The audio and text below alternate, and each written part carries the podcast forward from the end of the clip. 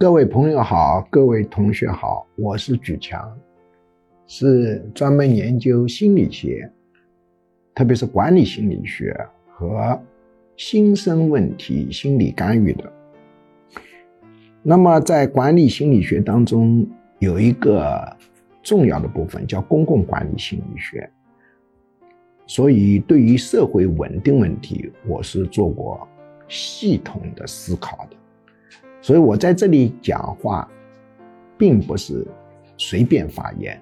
虽然是科普，但讲的里头的深度、准确性和严谨性还是有的。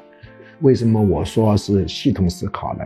请看，这是我出的《社会稳定的心理学》的书，大家注意看看。底下的出版社是什么？那今天我们谈的是一个很重要的学术问题：稳定与防止自由力之间的关系。社会稳定非常重要，当然稳定不是不变，稳定不是固化，稳定不是静止，稳定的本质是二元相对平衡。稳定的中国哲学语言的描述叫阴阳相对平衡。用西方语言的描述，就是动态平衡。那么，稳定跟很多因素有关系。稳定对社会的意义非常重大。失去了稳定，就没有四十年的繁荣增长；失去了稳定，就没有财富的法统定义；失去了稳定，就会失去边疆；失去稳定，就会失去道德的传承。那么，稳定跟防止自由力是什么关系呢？很多人认为，要维护社会稳定跟房子自由力没有关系，这真是一个大大的错误。稳定跟居民当中房子的自由力的关系是，房子自由力越高，这个社会就越稳定。那么早年在我们华人社会有一个国家是华人的骄傲，叫新加坡。新加坡经过几十年的发展，人均 GDP 竟然超过美国。他什么都没有。我到新加坡去说：“你们有什么？”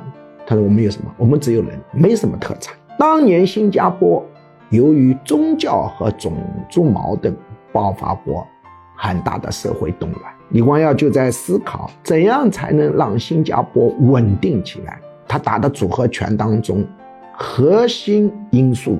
是提高居民的房子自有率。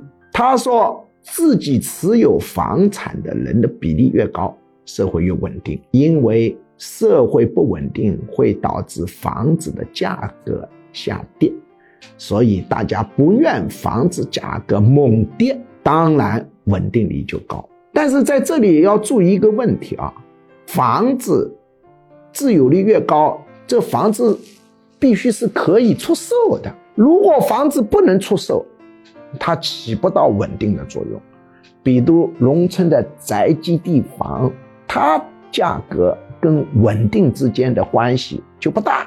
比如说，农村宅基地房也可以出售啊。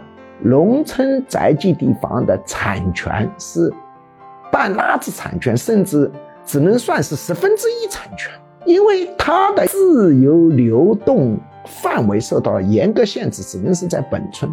所谓的产权如果完整，当然我有处置权。哎，这个东西是你的，你没有处置权，不能买卖这个东西，说是算你的，假的。所以，农村的房子表面是自由的，实际上这个产权是大大的不完整的，它不能进行自由的买卖。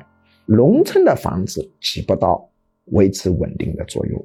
所以哪个地方稳定堪忧，我就会对哪个地方官，包括听我视频的地方官就要注意啊！你要大大增加地方持有自有住宅的百分比，你那个地方就容易稳定下来。